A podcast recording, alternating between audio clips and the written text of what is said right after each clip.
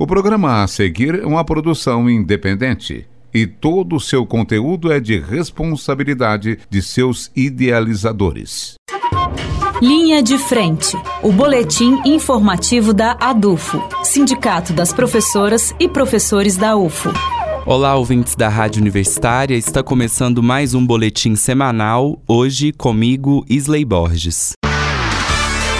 Na última sexta-feira, 14 de junho, a sociedade brasileira se organizou em torno de uma grande greve geral em defesa da educação e da aposentadoria. A greve geral estava sendo convocada desde o dia 21 de fevereiro, data que ocorreu a Assembleia Nacional da Classe Trabalhadora, organizada por diversas centrais sindicais, em São Paulo, na Praça da Sé. O Andes, Sindicato Nacional, endossou a necessidade da greve geral do dia 14 frente à retirada de direitos do governo Bolsonaro desde a sua posse. Os professores e as professoras da UFO decidiram pela greve geral em assembleia da ADUFO no dia 5 de junho, por unanimidade.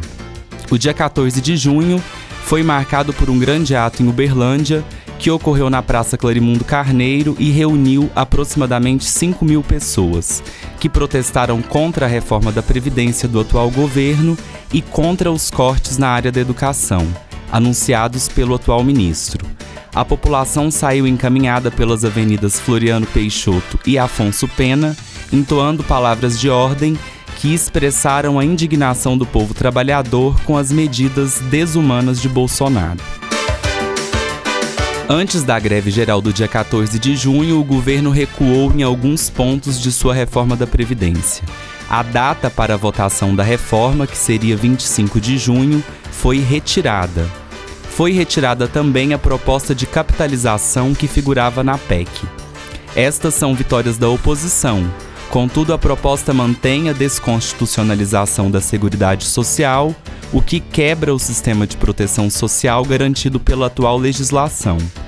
Em resumo, a proposta do governo continua atacando os direitos dos mais pobres.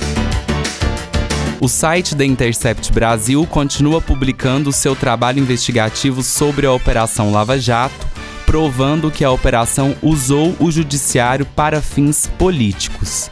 Já são cinco reportagens jornalísticas que mostram colaborações proibidas de Sérgio Moro, atual ministro da Justiça, oferecidas ao procurador Deltan Dallagnol. A reportagem mais recente, assinada pelo jornalista João Filho, escancara que o Código de Ética do Ministério Público, o Estatuto da Magistratura e a Constituição foram todos burlados.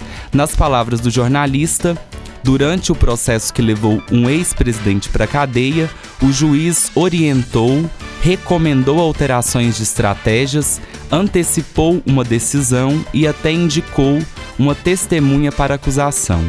A defesa, que reiteradamente pediu a suspeição do juiz, fazia papel de trouxa enquanto ele e o procurador combinavam as estratégias de acusação pelos seus celulares.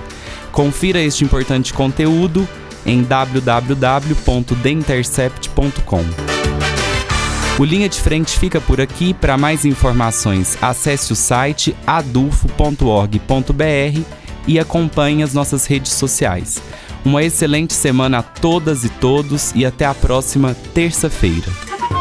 Linha de Frente, o boletim informativo da ADUFO, Sindicato das Professoras e Professores da UFO, por uma educação pública, gratuita, de qualidade, democrática e laica.